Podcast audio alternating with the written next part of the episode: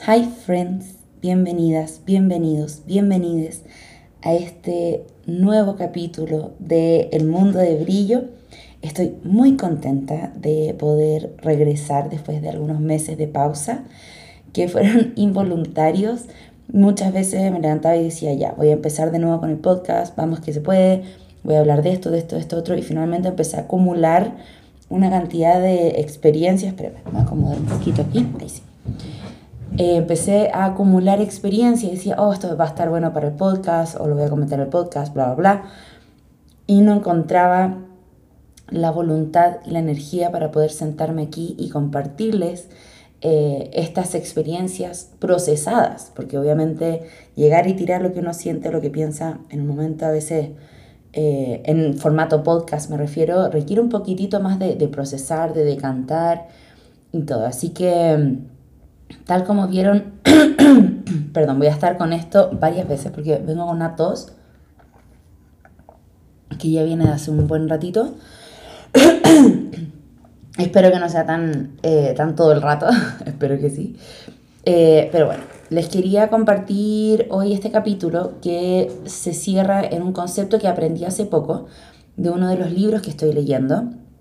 Estoy muy frustrada con, con mi lectura este año porque la verdad es que no he logrado agarrar eh, libros que me mantengan o me sostengan o me permitan tener una continuidad. Muy poquito. Fue más bien al principio de año con algunas novelas como la de Evelyn Hugo, que le dediqué un capítulo porque francamente personajazo. Y si usted no ha leído Los siete maridos de Evelyn Hugo, Friends, vaya directamente a hacerlo porque es muy entretenido. El libro es devorable. Devorable. Bueno, uno de los libros que estoy leyendo, y este libro lo estoy leyendo hace tres años. Es un libro que es un estudio psiquiátrico, que me imagino, psiquiátrico, que creo que lo he mencionado varias veces en el podcast, que se llama Felicidad Sólida, del el doctor Ricardo Caponi, quien era un psiquiatra. Yo lo descubrí en un podcast eh, que él estaba promocionando este libro particularmente. Y es un estudio de 30 años de psiquiatría, donde la felicidad sólida, en un mundo lleno de libros de autoayuda y de cositas y tips y datos que nos pueden ayudar. Eh, este libro busca como explicarte desde las raíces y súper teóricos, pero asequible. O sea, no es un libro pesado de psiquiatría, sino que es un libro súper em, amigable. Entonces es un libro que he estado leyendo, literalmente ya llevo tres años leyéndolo, es largo, tiene varias páginas pero más allá de la cantidad de páginas que tiene, el contenido que tiene es eh, un contenido que no es llegar y, ah, sí, ya lo leí, listo, siguiente, sino que es leer, procesar, ver cómo te llega a ti, cómo lo puedes aplicar en tu vida, cómo lo puedes reconocer en tu entorno. Y una vez que ya se integra, entonces ya puedo seguir leyendo el libro. Al menos así me, me ha tocado a mí. y ha sido súper, súper interesante. He podido descubrir muchas cosas de mí misma, de la sociedad. Me permite comprender el entorno de una forma mucho más férrea y más clara eh, y comprender por qué pasan las cosas o cómo me puedo ayudar. Eh, y uno de los conceptos que ocupa bastante que es los recursos mentales, que son los eh, aprendizajes, las, como los caminos neuronales que uno crea para poder integrar una nueva forma, si por ejemplo estás aprendiendo a cocinar o a tallar o a pintar o a cantar o estudiando una carrera o lo que sea, estás generando recursos mentales cada vez que te enfrentas a algo nuevo. Entonces hay un concepto que para mí abraza estos dos últimos meses y te lo quiero compartir. Y te voy a leer directamente del libro, así que prepárense para un chorizo. Hay un nombre de un, eh, no sé, quién, no me acuerdo ya quién era, obviamente, porque bendiciones, pero es un, eh, alguien que eh, acuñó como un concepto sobre el fluir y que plantea una forma como con respecto a la mentalidad del fluir y fluye con tu mente y bla, bla, bla. Y es muy, no, nunca he logrado pronunciarlo, así que bendiciones, pero más o menos sería Mihalji, algo así, pero no lo voy a leer, solamente voy a referirme a esta persona. Entonces, lo que hace Caponi en este capítulo del libro es que trae eh, el concepto del fluir y lo cuestiona. Porque muchas veces decimos como, ay, sí, amiga, fluye. Pero ¿qué es el fluir? ¿Cómo fluye? ¿Cómo, cómo es el fluir de la mente?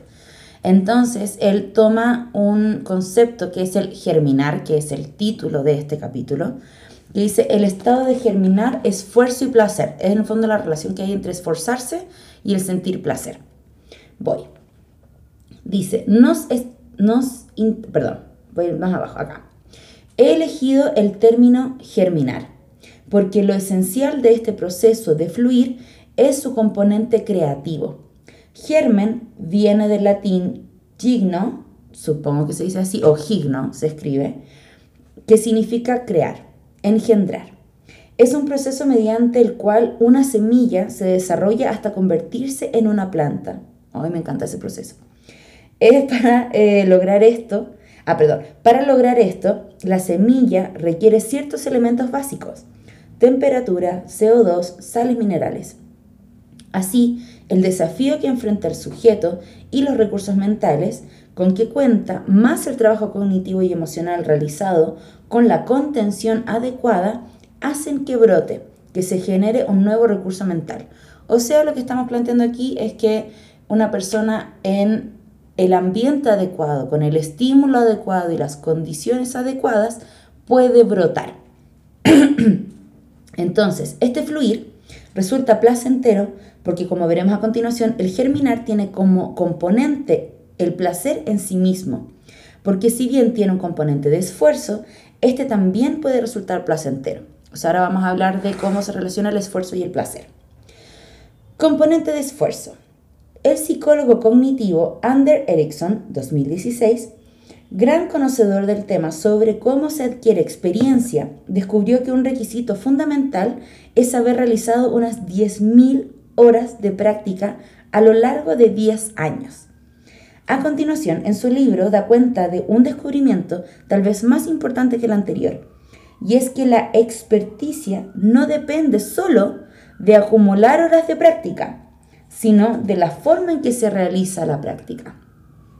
Aquellos que logran experticia de élite no solo acumulan 10.000 horas de práctica requeridas, sino que con ellas son realizadas eh, son realizadas de una forma diferente al promedio. Erickson denominó práctica deliberada a esa forma de hacer la tarea, planteando que sus requisitos básicos eran tener un objetivo de autosuperación claramente definido, o sea, tener muy, muy, muy claro qué es lo que buscamos integrar de esta actividad que estamos realizando. Eh, planteando sus requisitos básicos para tener un objetivo de claramente definido. Ya estoy ya una concentración y esfuerzos sostenidos, estar atento para obtener información inmediata y reveladora sobre la práctica en sí misma. Y por último, repetirla de forma reflexiva y perfectible, que esto es lo que yo en general he dicho muchas veces. En la danza, que es la práctica a la que yo me dedico mayormente, que es, no tiene que ver solamente con ir a la clase, tomar la clase, aprenderme la coreografía, salir y ya sino que es estar en atención, es estar en conciencia, ejecutando, aprendiendo. Repetir 100 veces algo no es solo llegar y repetir, sino que es en estas 100 veces voy a generar 100 nuevas formas de hacer una práctica, de descubrir mi cuerpo, descubrir su volumen, dimensión, capacidad, eh, sentires. Es como literal, no sé si alguien alguna vez ha hecho esta pregunta, yo me la he hecho, sentir la sangre del cuerpo mientras bailo. Eso requiere muchas capas de profundización en, la ejecución de algo. Entonces, está súper interesante poder realizar las actividades de forma reflexiva y perfectible. Y eso hace que a lo mejor no podamos realizar tantas horas al día, pero sí las horas que tengamos que sean reflexivas y eso va a permitir que tengamos una práctica más eficiente y mucho más prolífera. Continúo. El concepto de práctica deliberada se asemeja al germinar porque en el primer acento está puesto, el, perdón, porque el, porque, ah, voy de nuevo. Aunque en el primero, no entiendo, a ver, ah, ya, perdón, voy de nuevo. El concepto de práctica deliberada se asemeja al, al germinar. Aunque, el primero, aunque en el primero el acento está puesto en la acción, o sea, la práctica estamos concentrados en la acción, mientras en el germinar está en la experiencia. Erickson se refiere a lo que hacen los expertos. Nosotros, a las experiencias psicológicas internas que se llevan a cabo para ser experto. La práctica deliberada se dirige más bien a cómo lograr habilidades, destrezas y metas en relación con un determinado oficio.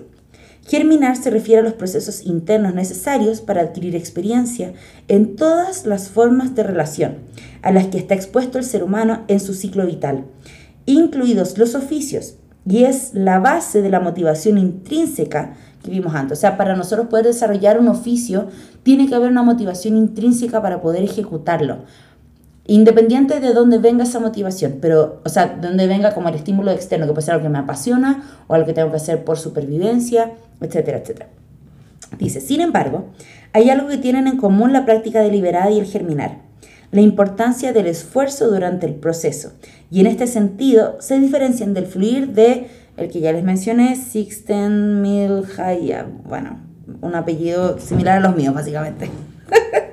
Pero bueno, en el fondo que se plantea que el fluir no, no es algo a lo que me tengo que esforzar, pero para poder eh, integrar nuevas experiencias en mi vida, tiene que haber una especie de esfuerzo o de adaptación para generar eso y también puedo sentir placer en ese esfuerzo y en esa preparación para lograr este objetivo que estoy buscando. Entonces, dice el doctor Capone, cuando doy una charla me siento en superflujo a medida que desarrollo las ideas.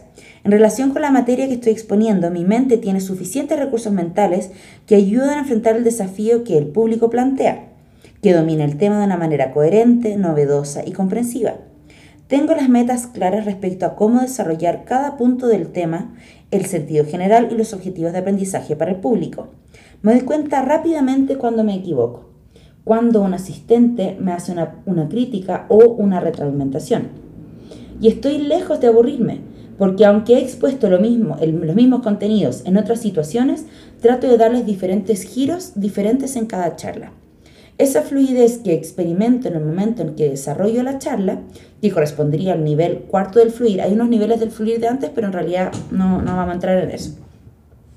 Es posible gracias a un arduo trabajo previo, una larga historia de experiencias de germinación frente a mi escritorio, pensando mientras paseo por el parque, asistiendo a conferencias y reuniones clínicas, leyendo libros, conversando con mis colegas, trabajando con mis pacientes, todo esto de manera reflexiva, con rigor analítico y permanente autocrítica, y el trabajo emocional de tolerar la frustración y la incertidumbre que este estado mental conlleva.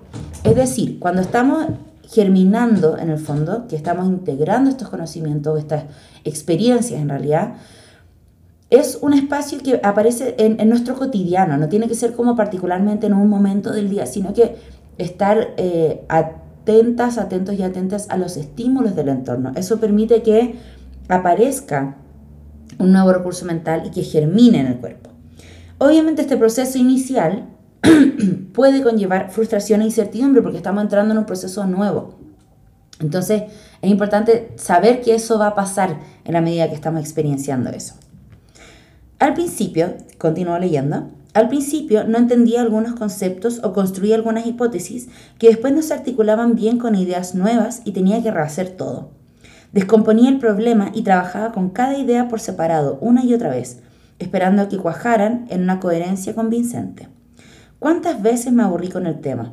Fue por la sensación de que daba vueltas sobre las mismas ideas y que no percibía nada nuevo. Momentos de parálisis estériles, alternados con periodos productivos. Siempre que vamos a estar aprendiendo algo va a haber un proceso que va a ser un poco más aburrido de, puta, no estoy logrando llegar a donde quiero llegar, sino que me estoy manteniendo y me siento estancada o bloqueada. Dice, pero es posible ser feliz exigiéndole a la mente trabajo? Estamos acostumbrados a pensar que no, que trabajo es sinónimo de malestar. Y esto es algo que veo mucho y que, y reflexiono, esto ya comentario aparte, ¿eh? que por ejemplo ayer veía a alguien que ponía en Instagram la vida que merezco y me pasó con varias personas, la vida que merezco y era como estar, la mayoría acostados en la playa o en una piscina o pileta. Eh, y decía como que heavy, que sí, pero para mí sería la vida que también merezco. Porque, por ejemplo, yo que vengo de la vorágine en la otra dirección, que es de mucho trabajo, pero también es la vida que merezco, porque merezco también esas oportunidades, estar trabajando en lugares donde valoren mi trabajo, donde me cuiden, donde escuchen mi voz, donde mi trabajo sea un aporte a lo que sea que se esté construyendo. Y siento que esa es también la vida que merezco. Entonces me pasó ayer que veía a estas personas que decían la vida que merezco, como estar playa. Y para mí era así, pero es también la vida que merezco, como parte de que mi trabajo para mí es placentero tiene otras cosas que detesto, pero, pero en general ejecutar mi trabajo sin pensar en toda la parte de gestión de la industria, no sé qué, la, ejecutar mi trabajo, que es en el ensayo dirigir o crear una coreografía, en general tiende a ser muy placentero. Entonces, para mí eso también es la vida que merezco. Bueno, en fin, quería como compartir esa, esa reflexión al, al margen. Entonces, quedamos en que el trabajo era sinónimo de malestar. Kahneman 2012, describe lo perezosos que somos los humanos, que tendemos a usar el sistema de pensamiento irracional y a postergar el uso del sistema racional, lógico, que exige esfuerzo, gasto de energía, trabajo. Los estudiosos de las emociones han dejado en evidencia nuestra tendencia a evadir el trabajo emocional, que nos exige los desafíos y los conflictos. Nos, nos domina la ley del mínimo esfuerzo. Es una ley que se aplica a todos los seres vivos y que proviene de la física, la tendencia de un cuerpo a la inercia, al mínimo gasto de energía. Ojo ahí, porque esto es clave, siento yo, para poder entender nuestras formas de ser. Para mí la física ha sido súper, me gustaba mucho la física en el colegio, la verdad no la entendía mucho, pero como los statements que aparecían de la, de la física me hacían mucho sentido. Y entre eso que el cuerpo tiende a la inercia, friends, yo, o sea, para poder salir de la cama, sendo esfuerzo, sendo esfuerzo. Así que sí, yo en este momento de mi vida puedo decir que soy mínimo, mínimo esfuerzo en ciertas cosas. O sea, a ver, hago harto, de trabajo harto, pero trato de buscar los espacios de descompresión donde realmente haga el mínimo esfuerzo. Si puedo ayudarme con algo, me voy a ayudar, sí o sí. Eso, continúo. Dice, eh, la cuarta parte de este libro, Las zonas de encuentro, veremos la tendencia a la inercia, a la flojera, cuánto nos cuesta el conocimiento abstracto, las posibilidades y nuestra propensión a saturar el conocimiento, o sea, como de meter mucha información, pero quizás no procesarla o experienciarla porque eso requiere de esfuerzo, evitando el dolor psíquico que implica no saber. Veremos también nuestra tendencia a quedarnos pegados en la belleza de lo sensorial, en lo concreto, y cuánto nos cuesta ser pacientes y no descargar nuestras rabias impulsivamente en venganza. Por último, cómo nos cuesta ser generosos y renunciar a nosotros mismos. Sin embargo, a pesar de todo lo anterior, a pesar del esfuerzo que exige el trabajo, este puede conducir a placeres que provienen de lo psíquico. Y ahora voy a hablar de... Sí, no creo que ahí quedaba. Sí, porque lo demás ya se mete como en otras cosas. Entonces, eso tiene que ver con lo que les quería hablar hoy, que es el germinar. Me dio una vuelta gigante, pero es para que entendamos también el trabajo que significa para un cuerpo poder llegar a ciertos lugares y tener la empatía y la comprensión de procesar esas partes que muchas veces nos cuestan porque implican mucho de nosotros. Entonces voy a empezar como en un pequeño viaje en el tiempo Mientras voy a ir bordando, porque he descubierto que mi atención mejora mucho mientras estoy haciendo alguna manualidad. Así que voy a probar a hacer este capítulo eh, aprovechando de, de bordar. Ahí después les voy a mostrar lo que estoy bordando. Bueno, lo que me ha pasado últimamente es que he estado totalmente sobreexigida de trabajo. Pasé de tener dos meses de muy poquito trabajo concreto, o sea, como y remunerado sobre todo. O sea, He estado con mucho trabajo en general porque estoy pulsando muchas cosas, pero siendo honesta, trabajo remunerado, hubo dos meses, friends, que apenas tuve. Apenas tuve, lo que obviamente me llevó a una crisis financiera bastante importante, pero sabía que iba a tener unos trabajos en septiembre, octubre y noviembre que me iban a permitir solventar y, y empezar con esta famosa bicicleta económica, digamos, como de empezar a tirar para atrás, que no sé qué, que la cuestión. Porque lamentablemente, y esto es algo que yo detesto de la industria en la que trabajo, y lo detesto, porque me lleva a puntos que son innecesarios de ansiedad, que no tienen que ver conmigo finalmente. Y como el año pasado ya había pasado por este proceso, este año no fue tan terrible. Fue terrible, pero no fue tan terrible porque ya sabía más o menos, ya había generado estos recursos mentales para poder atravesar estas crisis. Por eso quería hablarles primero de lo que son los recursos mentales y de lo que es la germinación, porque ya me tocó el año pasado con mucha, mucha crisis financiera, Estuvo muy difícil el año pasado y eh, eso me llevó a aprender cómo manejar eh, mi finanza o cómo prepararme para lo que viene, cómo poder cubrir ciertas cosas.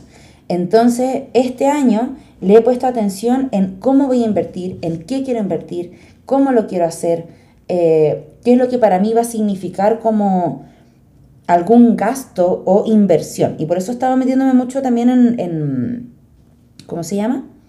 En aprender sobre educación financiera. Porque de verdad que para mí ha sido súper complejo poder aprender, porque de partida tengo discalculia, entonces ya me es complicado todo el tema números. Además de eso, me es complejo poder lidiar con una economía en la que literalmente nunca sabes cuándo te van a pagar. Nunca. O sea, literal, en este momento estoy levantando ocho proyectos en los cuales en todos fijamos fechas de pago donde yo tenía que poner en el mail, oye, tal fecha, o oye, ¿cuándo nos van a pagar? ¿Cuándo sale este pago? Etcétera, etcétera. Y friends. En ninguno de los proyectos fueron como respetuosos de esos acuerdos. Entonces, eso a mí me deja la caga, porque después no sé si voy a tener o no para poder costear ciertas cosas. Entonces ya, ok, pagué con este pago la renta. Y listo, pero este pago que tendría que haber entrado el día siguiente era el de la comida. Entonces, chucha, si pago la renta me quedo sin comer porque no sé si me van a pagar o no. Entonces, estar distribuyendo todo esto, friends, ha sido, puta, un real parto. O sea, como aprender a lidiar con la incertidumbre de ser bailarín y además también después saber, claro, ahora a lo mejor puedo gastar esto, puedo invertir en esto, puedo hacer esto otro, pero no sé si el mes que viene voy a tener trabajo. Entonces, así es como vivimos. Esa es la, un poquito la, la realidad lamentable eh, en la que nos vemos sometidos en general. Entonces, tuve la fortuna de tener mucho trabajo en agosto, septiembre, obviamente tener trabajo, ahora ya entiendo, porque antes yo decía quiero tener trabajo, no sé qué, y tengo que decir además, cuando decrete, digamos, quiero tener trabajo que me digan que me, cuando me van a pagar y que me paguen cuando dicen que me van a pagar. Esa es como mi próxima como misión y propósito. Y ojo que además soy súper consciente que yo soy de las personas que les va bien, que tienen oportunidades de trabajo o tienen redes a las que acudir cuando las cosas no, no están arrancando. Entonces, bueno, ese ha sido más o menos el estado en el que he pasado este año.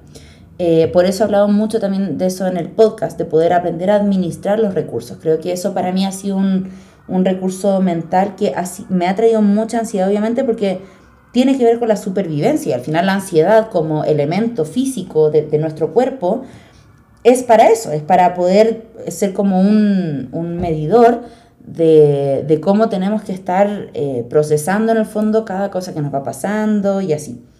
Entonces, en ese proceso estaba cuando llegaron ciertas oportunidades y me llevaron a un punto de estar con tanto trabajo y tanto como cambio horario y demanda y viajes en las que realmente dije, ok, estas de estas semanas en las que tengo que apretar. O sea, no es momento de, no, es que mi autocuidado y la cuestión es en la medida de lo posible. Sea, en la medida de lo posible, entramos en modo supervivencia, vamos que se puede, se hace lo que se puede con lo que se tiene. Y estuvo súper entretenido, pero hubo días, friends, que dije, esto es historia del podcast de seguro. Bueno, la semana, tuve una semana que fue muy satánica acá en México, que tuve muchísimo trabajo de oportunidades increíbles que se presentaron, pero literal son de el viernes te avisan que el lunes tienes que estar viajando a tal lugar porque apareció este trabajo, no sé qué, la, la, y te vamos a pagar tanto y va a ser así, no sé qué, la, la, etc. Entonces, tenía, y trabajé, puedo decirlo ya porque estoy muy emocionada de esto, mi niña de 15 años está en llamas porque trabajé en un videoclip de Rake. Muy noviembre sin ti, es decir, a la luna. Eh, uy, se me olvidó el resto de la letra. Bueno, X. Cuando era chica, era muy fan de Rake. Me encantaba mucho su música, soy tu mejor amigo, y chalalala. y tuve la posibilidad de trabajar con ellos en Hermosillo, en el desierto en el norte de México. Fue un trabajo que apareció Flash, que, del cual estoy muy, muy, muy agradecida. Me convocó ahí mi compañerita amiga, la Cami Grandi, que es directora de tremendos videos. Si no la conocen, por favor, vayan a ver su filmografía, eh, que está preciosa y muy diversa, muy variada. Eh, y eh, bueno, la cosa es que me llamaron para este proyecto y yo, mierda, ya, ok, son dos días en los que no voy a estar, entonces tengo que dejar al Ringo a cargo de alguien, qué sé yo, bla, bla donde apareció la Nicole, que fue mi salvadora, que lo cuidó perfecto, maravilloso. Así que bien, bien por ese lado. Ringo cubierto, pero esa mañana, friends, la mañana en la que yo tenía que irme a Hermosillo, fue caótica. Fue caótica. Ya venía de una semana de mucho trabajo porque estaba montando paralelo el, el, show de la Dani Espala, estaba montando el musical de Chayanne, Provócame para Santiago, o sea, desde México a Santiago era todo online. Y así con otros proyectos estábamos viendo con el Bricatan Dance Program, que tenemos nuestra compañía de Aprendo Bailando, de obras infantiles. Estábamos tratando de levantar funciones para octubre, qué sé yo, bla, bla. Entonces estábamos con un chingo de cosas por todos lados. Y en ese proceso fue cuando aparece esta mañana, que fue caótica, que es como donde todo puede salir mal, de hecho salta mal. No, bueno, o sea, de que salí en la mañana, tenía que dejar, antes de irme, grabado un video del montaje de Salomé. Entonces ya, correr, levantar en la mañana, hacer, después que no encontraba las llaves, que un jugo que me había preparado, un jugo verde, se me dio vuelta y quedó todo tirado en el escritorio. Voy saliendo con el ringo a su paseo, fantástico, ya lo logramos, llegamos a la casa, grabo el video, lo mando a Chile. Después tengo que sacar el ringo a su último paseo antes de irnos o sea, antes de que, porque la Nicole, que era la que venía a cuidarlo, iba a llegar en la noche, entonces yo tenía que sacarlo a media tarde para que pudiera salir bien, no sé qué. Y obviamente estaba como border, o sea, ya me quedaban los 15 minutos del paseo para pedir el Uber, para irme al aeropuerto. Y no ha pasado que, obviamente, se me rompe el eh, arnés del ringo. O sea, literal, abro la puerta y el ringo pega el tirón para salir, fa, se rompe el arnés. Y yo, concha de tu madre. Porque además la Nicole venía a quedarse con él para poder pasearlo en la noche. Y dije, si este niñito no sale de paseo, porque este niñito, si no sale de paseo en la noche, se va a quedar con el pipí y la caca guardados, porque él ya se educó en el fondo en el sentido de que solo hace pipí afuera, ya no hace dentro de la casa.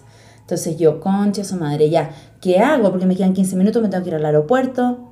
Bueno, la cosa es que obviamente no pude sacar el ringo y tuve que pedir por Rappi que llegara a la hora en la que la Nicole iba a llegar a la casa, coordinar todo eso, un arnés.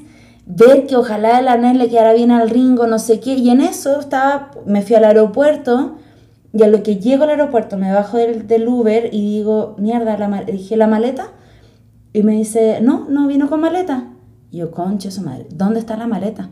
Porque además me iba al desierto, entonces no me podía ir con una sola muda de ropa porque llegaba ahora ensayo, después iba a estar en el aeropuerto, o sea, en el desierto todo el día, y el día siguiente tenía que viajar de vuelta.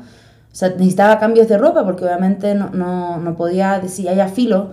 Y además tenía todo mi, mi, maquillaje, mi ropa, mis cosas, no sé qué. Dije, mierda, ¿dónde la dejé? A lo mejor la dejé en la calle y no la subí al Uber, lo que era de frentón, me le iban a robar. La dejé a lo mejor adentro de la casa, o sea, adentro porque para salir de mi casa hay que pasar como cuatro etapas. A lo mejor la dejé en alguna de las etapas y se me olvidó porque como venía pidiendo el, el arnés del Ringo para que llegara la hora de la Nicole, que no sé qué, coordinando con la Nicole para pasar un montón de como cosas cotidianas y, de logística. dije, ¿dónde mierda dejé? O a lo mejor ni siquiera la saqué de la casa. Y tenía lapsus de llegar como, porque por suerte yo vivo cerca del aeropuerto, vivo a media hora. y dije, ya, no, no me puedo ir sin saber dónde está mi maleta. Así que chao, me devolví a la casa, venía muy nerviosa, todavía pidiéndole del arnés, no sé qué, la, la, la. Y finalmente llego a la casa, estaba la maleta adentro de mi casa, gracias a Dios, porque ya no la vi en la calle dije, ya, si estaba en la calle me la robaron. Después entré a las etapas de mi casa para llegar a mi casa, no estaba en las etapas. Dije, ya, concha su madre. O me la robaron ya y cagué y bendiciones, o qué hago. Ya, abro la casa y estaba justo a la puerta, o sea, nunca la saqué porque estaba tan desconcentrada en tantas otras cosas. Agarré el ringo, lo abracé, conté hasta 10, porque mi familia, si algo se te queda o hay un cambio de planes, tienes que contar hasta 10 y respirar. Es porque si algo se te quedó es porque está ahí muy acelerado y está ahí como muy hacia adelante, es como para, respira y sal de la casa en paz, como dentro de lo posible. Obviamente, hoy Obviamente dentro de mi casa eso nunca pasaba, como que siempre estábamos como, ay, ya salí, pero esa, esa, esa costumbre me quedó y hace que uno ya, doble, siéntate, 10, 10, cuenta hasta 10, entonces ya, te conté hasta 10 y dije ya, chao, besito al ringo y me fui al aeropuerto. Llegué súper bien, hasta me alcancé a comprar un café para el vuelo y tan, tan, tan, viajé en business era un vuelo de tres horas y media, pero francamente, friends, o sea, para yo que sufro de la para yo, para mí que sufro de la cadera, estar sentada todo ese rato es doloroso. Entonces fue muy rico poder viajar súper cómoda, llegué al lugar bien, trabajamos bien. Y el video la verdad es que fue súper demandante en, ciertos aspectos, sobre todo como por la jornada horaria em, y que nos agarró una tormenta en el desierto, friends, que no se lo deseo a nadie. Eh, es loco porque en, esos, en esas situaciones como de terremoto o de, en este caso, que son como súper riesgosas, pero son de la fuerza de la naturaleza, a mí me, me, entra como un me entrego. O sea, si este es el momento y esta es la forma, pues ya, que sea. Pero no sentí miedo, como que no, no, no, no alcanzo a sentir miedo, sino que siento como una entrega a la muerte. Como en caso si viene, pues ya, que sea. Pero por suerte nosotros logramos escapar de esa tormenta. parte del equipo, de hecho, se quedó atrapado en el desierto y tuvo que pasar la noche en el desierto. Y volví a mi casa, literalmente dormí dos minutos, porque además, o sea, perdón, llegué al hotel, tenía apenas dos horas para dormir, tuve un pequeño problema con la producción, eh, que me habían pasado un viático, después me lo quitaron porque yo no iba a ver todos esos días y no se habían dado cuenta. O sea, después de todo un día en el desierto, a las 3 de la mañana es como, ya sabes que toma tu viático, chao. O sea, ya, ya fue, como qué mala onda, pero ya, ya fue. O sea, no, no me voy a poner a discutir con ustedes, poner que cometieron ustedes, ya fue. Toma. Yo, si hay una cosa, friends, por la que no discuto, es por plata. O sea, si ya me vaya a cagar o me vaya a estafar o esto y ya no lo vimos como antes de otra manera, pues ya. O sea, haz lo que se te cante el orto. Yo por esto sí que no voy a pelear. Voy a empujar, obviamente, a que se me pague lo que corresponde, pero no me voy a poner a pelear por plata. Si tú quieres ser miserable, sélo tú. Yo no voy a entrar en tu dinámica miserable. Así que bueno. La cosa es que finalmente eh, llegué a la casa de vuelta, salía el vuelo súper temprano porque yo tenía que estar en ensayo acá temprano. Logré tener ensayo, el Ringo estaba bien, lo pasó chancho con la Nicole. Obviamente el arnés que le pedí le quedó chico, bueno, porque se, es como un torito, o sea, tiene un torso súper ancho. Ay, mi chanchito. Entonces la Nicole me dijo, ¿qué hago? Si quieres lo voy a cambiar o alcanzo algo. Yo dije, no, tranquilo, yo ya llego mañana y lo voy a cambiar y no pasa nada. Así que le fui a comprar otro arnés acá en la esquina, uno que le quedara mejor, y luego ya cuando tuve más tiempo, porque está metiendo a las corridas, eh, ya le, le, fui a cambiar el arnés y ahora tiene su arnés precioso y no sé qué, bla, bla, pero bueno, ¿qué es lo que yo hubiese hecho antes y por qué germinar en el fondo parte de ahí? en una situación de estrés yo me hubiese maltratado muchísimo. Porque soy una persona que probablemente, friend, yo tengo que tener alguna forma de déficit atencional. Creo que es muy viable que lo tenga. No me lo han diagnosticado y no he tenido suficiente terapia para hacer ese diagnóstico, pero por lo que he leído es muy probable que, porque tengo varios síntomas que digo, mm, me huele. Pero em, antiguamente me hubiese maltratado por haber cometido tantos errores, por no haber resuelto lo del arnés a tiempo cuando yo veía que venía como prontamente podría pasar, pero tampoco se veía que estaba tan, tan roto como para cortarse a un tirón, que por suerte fue saliendo de la casa y no como, bueno, cruzando la calle, porque ahí sí que me cago. Por suerte el Ringo sintió que se le rompió y se, y se quedó ahí paradito, mi chanchito. Bueno, la cosa es que me hubiese maltratado mucho, pero como, digo como, a ver, Brigitte, estás con muchas cosas a tu haber Estás tratando de resolver, de subsistir, de cuando, donde la red de apoyo, si bien la tengo, no es tan al alcance como tener a mis papás y a mi hermana cerca, o a mi abuelo, a mis tías. O sea, como que es una red de apoyo mucho más cercana y mucho más al palo. O sea, yo sé que si en Chile algo me pasa, o sea, tengo a 10 personas que van a estar encima. A es como, amiga, podría, y cada uno tiene su vida. Entonces, eh, es difícil encontrar esa red de apoyo como eh, más eh, como de, bueno, necesito que me cuiden al ringo, yo voy, amiga. ¿Cachai? Como es más difícil. Porque obviamente todo el mundo tiene su vida y la gente que yo conozco también trabaja mucho viajando. Entonces, puta, encontrar a alguien que esté en la ciudad, que tenga el tiempo, que quiera hacerlo, y yo lo que les pido es que se vengan a mi casa. Porque si no, el ringo también se desajuste, capaz que les mee la casa, como pasaba con Juan, que el ringo llegaba y marcaba todo el territorio. Entonces, para que también para él fuera lo más amigable posible, y la Nico, por suerte, fue mi salvadora. Y claro, yo me hubiese retado, puta, me fui al aeropuerto sin la maleta, pero porque estáis pensando, que no estáis atenta, que no sé qué. Y, y todas esas voces que al final no son mías. No son mías porque yo creo fielmente en el horror como una nueva oportunidad y también de que las cosas son como son. Y no. Y si bien yo las juzgo, porque soy una persona que tiene mucha opinión con respecto a cada wea que pasa, me encanta opinar, pero dije, ya. O sea, si algo iba a pasar, que fuera esto. Y por suerte no pasó a mayores de que te hayan robado tus cosas, de que hayas tenido un accidente, de que el Ringo haya tenido un accidente. O sea, fue de la forma más viable posible. Ahora, en atención, me perdono a mí misma por las cagas que me mando en mi cotidiano conmigo misma y moving on.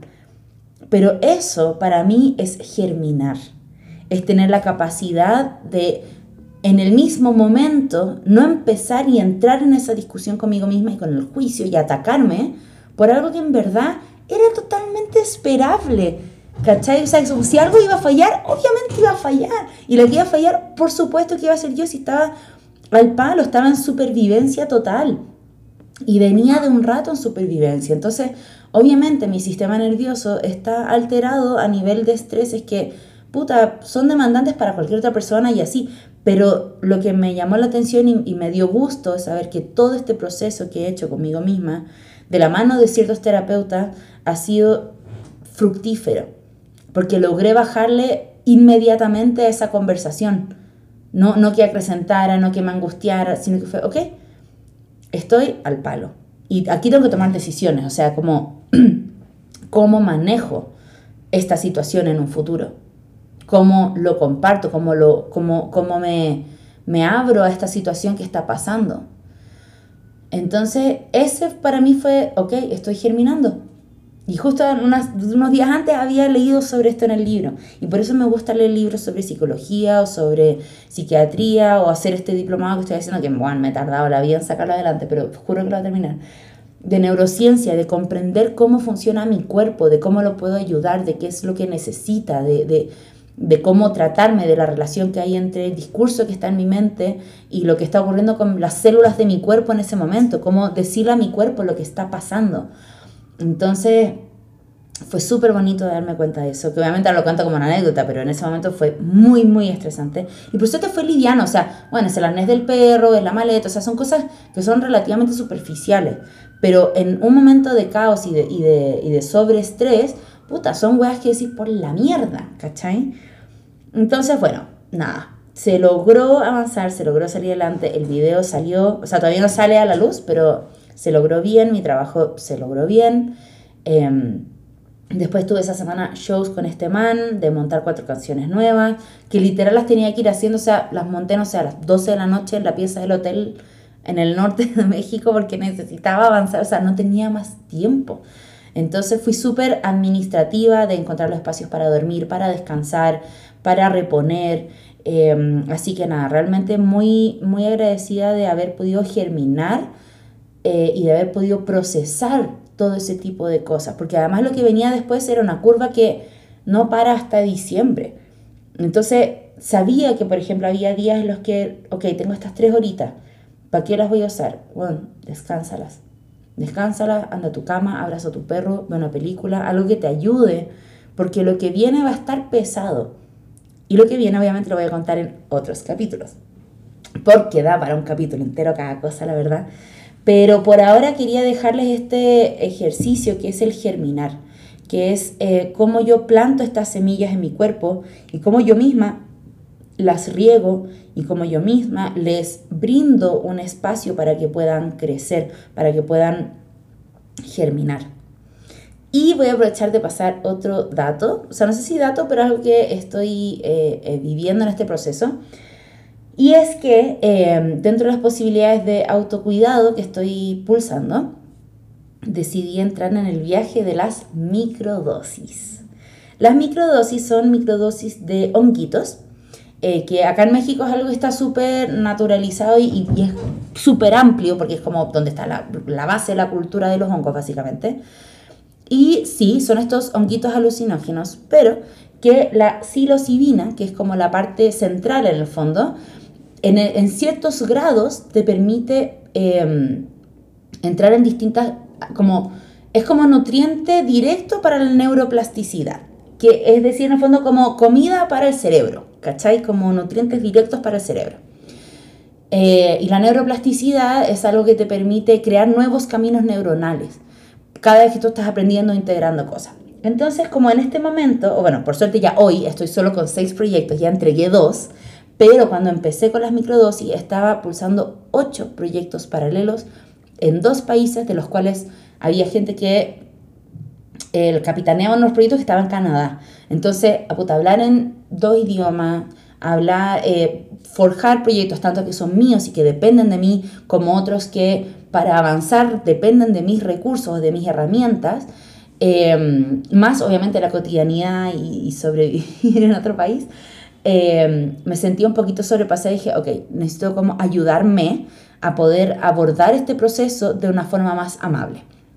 Entonces justo, y estaba con un dolor de cadera de esos que no me dejaban dormir, y después ya voy a esas partes, eh, cuando les cuente sobre los conciertos que estuve haciendo y así, ahí voy a entrar más en detalle en esas partecitas, pero estaba con un dolor de cadera muy, muy, muy heavy y fue como, ok, ya necesito quiropráctico, ya necesito masaje, ya. Y ahí conocí al Fran. Fran o sea, me reencontré con él porque él me había hecho masaje hace un par de años em, en un centro que es el Centro Naturista Tao, que es donde iba antiguamente a hacerme los masajes. Y ahí conocí a Adán y al Fran. Fran es con quien estoy trabajando actualmente em, como una terapia corporal porque mi cadera necesita, ya saben, bueno, para quienes no sepan, tengo una lesión crónica en la cadera derecha, que es parte de mi ser, y algún día les voy a contar un poquito más en desarrollado eso, pero eh, que necesita tratamiento constante y de por vida, sobre todo para mí que elegí seguir bailando, a pesar de tener esta lesión. Bueno, la cosa es que Fran vino una noche a mi casa y me hizo un masaje literal de dos horas y media que Friends me llegaron a sonar las orejas. Las orejas. O sea, es espectacular. Es, no, si están en Ciudad de México, por favor, atiéndanse con Fran para hacer su masaje, que es fisio. Además hace, eh, o sea, fisio o kine, en, en Chile se dice kinesiólogo más que fisio. Em, hace acupuntura, hace quiropraxia, hace masaje y em, algo más. Ah, bueno, y como es fisio, obviamente te pone como electro y todas esas cosas que son necesarias como para activar el cuerpo y poder como ayudarte a, estar eh, mejor, sobre todo yo que tengo esta lesión crónica que, puta, entre viajes en avión, estar bailando, estar manteniéndome y no poder tener chance de preparar mi cuerpo realmente para estas actividades, porque, puta, para poder realmente entrenar ya sería como gastar horas de sueño o dejar de comer, bueno, entonces ya era como, no, como entrenar va a ocurrir solo como a medida que vayan ocurriendo los, los ensayos, no me da para más.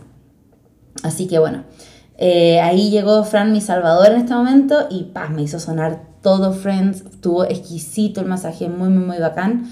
Y ahí él me hablaba de que él estaba súper metido en el tema de los hongos y de las microdosis. Y algo que yo venía escuchando ya hace un rato, pero no me había atrevido como a decir, ya sé, o, en realidad, mira, francamente no había tenido los medios para invertir en eso, ni tampoco la energía para estudiar un poquitito más eh, sobre el tema y saber cómo podía eh, abordarme. Entonces eh, le dije, ya, probemos eh, con microdosis, no sé qué, la, la. Dijo, ya, perfecto, pasa el miércoles, la vienes a buscar, porque eh, para mí la época en la que empecé con la microdosis es de las épocas más estresantes para mí, que generalmente tiende a ser que viajo a Chile como terminando un proyecto grande en México, corte y ya tengo que estar en Chile para el siguiente. Y eso implica, obviamente, cuando eh, vienen periodos largos de estar en Chile, de llevarme al ringo. Y el papeleo que es me da mucha ansiedad porque literal es algo que no se sabe hasta último momento. Gracias al universe, a las diosas, a la tierra, todo lo que le puedo agradecer. Em, nunca me han dicho que no, pero siempre es una posibilidad a la que te puedes enfrentar. Y eso a mí me genera mucha ansiedad.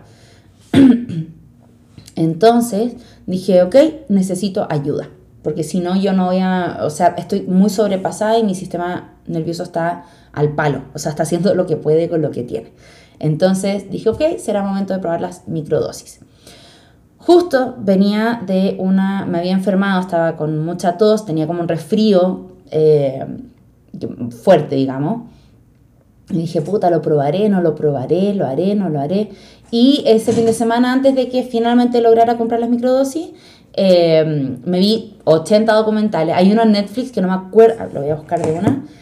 Eh, hay un documental en Netflix que pueden ver que es buenísimo, buenísimo. No, esto es con Nacho que es sobre el mundo fungi. Se los voy a buscar de una fungi. Aquí está.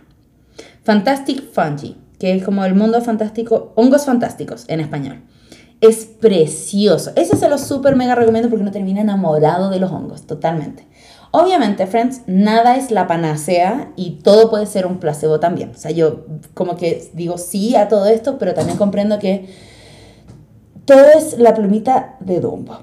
¿Y qué es la plumita de Dumbo para mí? Es lo que te sirva. Que ese fue el consejo que me dio mi amigo Nivaldo y que lo he guardado en mi corazón para siempre. Lo que te sirva. ¿Y qué es la plumita de Dumbo? Dumbo creía que podía volar porque portaba la pluma, pero en realidad él era el que podía volar. Y él era el que le daba el poder a la pluma para decir, oh, gracias a ti puedo volar, pero no es eso. Tú, él tenía sus orejas y podía volar solo. Entonces, ¿qué es lo que en el fondo, cualquier cosa que tengamos, ya sea que, en general tendemos a creer como seres humanos como esto me va a ayudar y me va a hacer, esas son puras plumitas de Dumbo. Entonces para mí la microdosis es una plumita de Dumbo. Obviamente todo tiene su qué. O sea, no es como que diga, ah, da lo mismo si me meto microdosis o me meto heroína o me meto un batido verde. O sea, no, obviamente no es lo mismo porque todo tiene componentes químicos que em, atraviesan tu cuerpo y que lo forjan y, que ayudan o no a que pasen ciertas cosas y todos los cuerpos son distintos. Tengo amigos que la microdosis les genera una ansiedad terrible, entonces no la pueden usar y no les lleva al lugar donde se supone que la microdosis debería llevarte. Pero como sabemos en este podcast, no hablamos del deber ser, sino que las cosas son particulares y cada persona es un universo. Entonces yo les voy a contar desde mi experiencia. Lo que yo recomiendo es que lo vean con un médico, es que lo vean con su nutricionista, es que se hagan sus exámenes y chequen si tienen la posibilidad, porque si no puede ser un detonante de otras cosas. Entonces, una vez que yo ya chequé todo lo que la microdosis me podía hacer, no sé qué, la, la, lo revisé, dije, bueno, va, métale, vamos que se puede. Y efectivamente, eh, me tomé la primera microdosis y dije, hasta bueno, no me hizo nada, porque me la tomé en la mañana, hay que tomársela en ayuna, y salí a pasear el ringo. Y salí a pasear el ringo, no sé qué, y dije, bueno, voy a empezar a ver weas, ¿cachai? Como que yo estaba un poco en esa, sabiendo que la microdosis no te hace alucinar. Pero dije, como soy yo de imaginativa y, entro en el rollo de una, entonces dije, voy de cabeza nomás. Y bueno, la cosa es que em, no me pasó nada, me fui a comprar mi batido verde, no sé qué, llegué a la casa y de repente siento como una especie de, de como calorcito y me empecé a sentir un poquitito como extraña. No sé bien cómo describirlo, porque no es borracha propiamente tal, sino que es como expansiva. Sentía volumen en mi cuerpo. Y dije, concha su madre, concha su madre, ¿qué hice? ¿Qué hice? ¿Qué hice? Yo, mi primer, como, mi primera capa que aparece es, bueno, mierda, tengo que ir a ensayar, tengo que aprenderme coreografías, tengo que ver los trámites del ringo en el aeropuerto. O sea, si hay una wea que yo no puedo estar, es como en otra dimensión hoy día, qué wea hice, no sé qué. Y empecé, weón, vuelta loca, así como conchas, madre, conchas, madre, conchas. Como, ¿qué hago? ¿Qué hago con esta wea? Y obviamente me metí a Google para ver cómo, cuál será la segunda, como, qué es lo que voy a sentir. ¿Qué es lo que voy a sentir cuando me tomo? Como, explíquenme qué voy a sentir. Como súper, soy una persona muy mental. Y dije, bueno, necesito entender qué es lo que me está pasando, qué es lo que me va a pasar, qué es lo que me puede pasar si me siento mal. Así, y así empecé, friends, obviamente loca. Y eh, me metí a Google a mirar. Y en ese momento en el que me meto a mirar las cosas y empecé a leer lo que me podía pasar o lo que podía sentir, dije, bueno, no, esta es entregarse. Me estoy resistiendo, son todos mis miedos de soltar el control, de entender lo que está pasando, de saber, de, controlar el futuro, de saber lo que me va a pasar, cuáles son las consecuencias de las decisiones que tomo, ¿cachai? Weón. Y dije, ya, no voy a tirar a la cama. Y me tiré a la cama y estaba ahí con mi batido verde, con el Google abierto, con todas las posibilidades, weón, que podría pasar para haberme metido esa microdosis. Frente y empecé con un ataque de risa. Empecé con un ataque de risa delicioso Estuve media hora, media hora por reloj, riéndome. Entre medio lloré de emoción, de no sé por qué, y dice, ¿por qué estoy llorando? Bueno, y era como, mi mente me decía todo el tiempo como, deja, deja, que pase todo lo que tiene que pasar, que venga la risa, que venga el llanto, que venga, deja que pase. Entonces, lo que yo sabía en el fondo que hacía la microdosis es eh, permitir que... ¡Hay un zancudo! No, sale, sale, sale. Ahí sí, ya. Dije, bueno, yo lo detesto. ¡Ah! No, puta, no lo maté. Bueno, ya no Frente, los únicos seres que yo mato en la vida son los zancudos y las arañas. Los demás en general los dejo vivir, pero los zancudos me, me, me cagan. Bueno, la cosa es que... justamente... Qué irónico. Bueno, los honguitos eh, lo que hacen es meterte como en el mundo más neuroplástico del cerebro, lo que permite que haya más caminos neuronales. En el mejor de los casos, friends, obviamente, esto no es algo que siempre tiene que pasar, pero es una probabilidad. Y en tu razonamiento empiezas a permitir que los pensamientos, es más fácil, por así decirlo, dejar que los pensamientos pasen. Entonces no te quedas pegado con nada, sino que simplemente pasan. Entonces yo que soy súper, como cuando me enojo, me quedo rumiando la rabia mucho rato, teniendo discusiones y conversaciones conmigo misma de lo que debería haber dicho, de cómo podría haber discutido, de un montón de otras cosas. Y al final digo, no, a ver, tengo que dejarlo pasar, tengo que dejarlo ir, ya pasó, ya no le dije, ya listo, que corre el pensamiento. Y la microdosis me ha ayudado a poder entrar más, como tengo más acceso a que los pensamientos pasen, no se queden, a resolver, a, tener como una sensación de empatía y, y, compasión, porque en el fondo el mundo fungi, lo lindo que tiene, es que es una red que pasa por debajo de la tierra y está toda interconectada. Entonces lo que le pasa a un honguito le pasa a toda la red, ¿cachai? Como es, es comprender que yo soy tú y tú soy yo, como esa, esa ley que hay. Entonces comprender que lo que me hago a mí te lo hago a ti y lo que tú te haces a ti, te me lo haces a mí también, o lo que me haces a mí, te lo haces a ti también. Y esa relación eh, suki-tuki que va y viene, digamos. Es, todo eh, desde la retroalimentación. Entonces se supone que el honguito te mantiene como en ese estado. Entonces vas pulsando desde ahí. Ahora, lo que a mí me ha pasado en concreto es que mi, yo en general soy una persona súper risueña, me, me río fácil. Pero bueno, ahora estoy detonada. O sea, si hay una weá que me da risa, es ataque de risa inmediato, no es como una, sino que empieza a reírme, como por ejemplo ahora que ya me dio risa, y empiezas a reírte mucho más, ¿cachai? Como que permites que aparezca, y a su vez eh, la tristeza, por ejemplo, aparece y lloro de una, y ni siquiera me juzgo por estar, porque estoy llorando por este video de Instagram. Apareció un perrito y no sé qué, y yo muerta en así lágrimas por algo que en verdad me da pena, pero quizás me hubiese, en otro plano me hubiese reprimido, porque estoy llorando por una hueá que en verdad no tiene nada que ver conmigo. Como que, ¡fua! aparece el llanto. O cualquier cosa que pase es como, ok, esto pasó, si detona mi rabia, lo digo, digo lo que me molesta, ya sea a la persona que corresponde o a un cojín, ¿cachai? Y con eso ya pasa y pasa. Y ahora lo que viene. Entonces me acuerdo de ese primer ensayo que llegué con los honguitos y sentía mi cuerpo como expansivo. Em, me acuerdo que estuve súper presente, no estaba pensando en la coreografía que viene, ni tampoco estaba pensando en lo que me iba a equivocar, sino que era como, ok, me equivoqué en esto, tengo que repasarlo después y checar que no me vuelva a pasar. Y ya.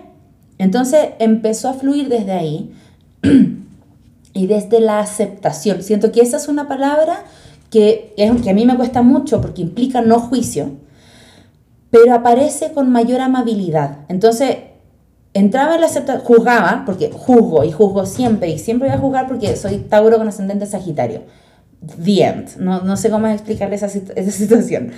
Pero juzgaba y ese juicio pasaba, no se quedaba en una emoción rumiando en mi cuerpo, sino que pasaba. Entonces, en un momento en el que muchas cosas salieron mal, como por ejemplo el veterinario se equivocó en poner una fecha y cuando yo fui a entregar los documentos al aeropuerto me dijeron, no, la fecha está mal, tiene que venir de nuevo otro día, fue como, ah, la concha. Entonces, son cosas que me dan rabia porque no tienen que ver conmigo, que para mí implica más tiempo, más inversión, más todo, pero como ya filo, ya pasó, ya voy a modificar esto, voy a venir mañana, ya está, lo que yo tenía pensado hacer, no y como inmediatamente entré como en modificar las cosas. Te da rabia, te molesta, pero esa rabia y esa molestia dura menos, por así decirlo. Entonces, puede ser que sea placebo y que yo en el fondo le esté dando la energía a esta plumita de Dumbo que me es más viable, pero efectivamente lo siento y me agrada sentirlo así y es algo que he decidido que tenga o no las microsis, porque las microsis lo bueno que tienen no es que es un tratamiento de por vida, sino que tú lo puedes consumir un máximo de tres meses y ya está. Y no lo vuelves a consumir hasta puta dentro de un año o dos o cuando tú quieras. Entonces no es algo que no debiera resultar adictivo o dependiente. Ahora, si tú tienes un perfil dependiente, atención, en sí la microsis también es para ti. Ojo, yo acá no estoy recomendando que lo hagan, solo les estoy contando mi experiencia y lo que a mí me ha ayudado. Siempre revísense bien, vean si están en una posición para hacerlo, que si o bla, bla. Y efectivamente me ha ayudado. A mí me ha ayudado. Entonces esa es mi experiencia, que es muy distinta a la de otras personas que también he escuchado que no les ha servido, que no les ha hecho bien y que ni siquiera les ha pegado. A mí sí, pero yo también siento que como soy más fantasiosa, puede ser que también entre en el rollo y que sea más fantasiosa. Pero sí siento en mi cuerpo el momento en el que me pega y siento como eh, esa vibración, no sé, extraña. Pero eso, y se consume, o sea, en mi caso es em, día por medio, día por medio, una dosis. Y el día en el fondo que no me toca la dosis, puta, siento la misma energía, no es como que diga, oh no, los días que no y los días que sí, los días que no los días que sí, sino que como que va pasando. Así que eso es parte de germinar y por eso me hacía tanto sentido porque venía aprendiendo esta palabra que es germinar, más eh, entrar en el mundo de los honguitos que tiene que ver con el germinar también y, y con expandir tu cuerpo, expandir tus experiencias como persona, no sé. Eso. Eso les puedo contar, friends. En este capítulo es lo que quiero compartir en realidad y que tiene que ver con la palabra que decidí abrazar tengo mucho más que contar, friends, porque francamente han sido dos meses de locura, pero lo voy a dejar hasta aquí por hoy para poder ya empezar con mis otras actividades y podría subir este capítulo. Eh, gracias por estar aquí, gracias por la paciencia, gracias a quienes preguntaron cuándo venía el próximo capítulo. Qué rico saber que lo han estado esperando, las personas que lo han estado esperando y las que no. Bienvenidas a El Mundo de Brillo. Espero que haya sido un capítulo que les haya traído nueva información, nueva data, que les sirva. Por supuesto, recuerden siempre comentarme o escribirme en arroba en Instagram para que puedan, para poder compuchar un poquitito de, todo lo que, de todo lo que queramos en realidad. Y em, quiero aprovechar esta instancia para compartirles algo que me tiene muy contenta y del cual le voy a compartir un poquito más en los próximos capítulos. El 15 y 22 de octubre del 2023 vamos a estar presentando nuestras obras Viaje al Espacio y Valientes Heroínas. Me encantaría verles ahí. Les agradecería un montón si pudieran ayudarnos con la difusión porque la verdad estamos un poquito bajos de venta y literalmente su entrada es mi sueldo. Eh, para los bailarines que van a estar ahí, para la producción que nos la hemos jugado un montón. Así que sería hermoso verles ahí, si nos pueden ayudar con la difusión, si quieren ir a verlas porque están preciosas, para mí son de, mis creaciones favoritas.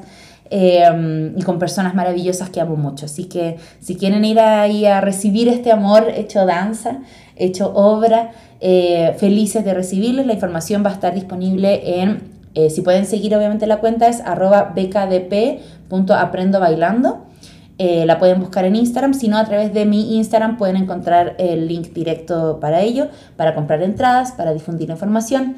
Así que nada, espero que eh, hayan disfrutado este capítulo, que les haya hecho compañía y nos veremos, o sea, en realidad nos escuchamos en un próximo episodio. Que les vaya muy bien. Chao, chao.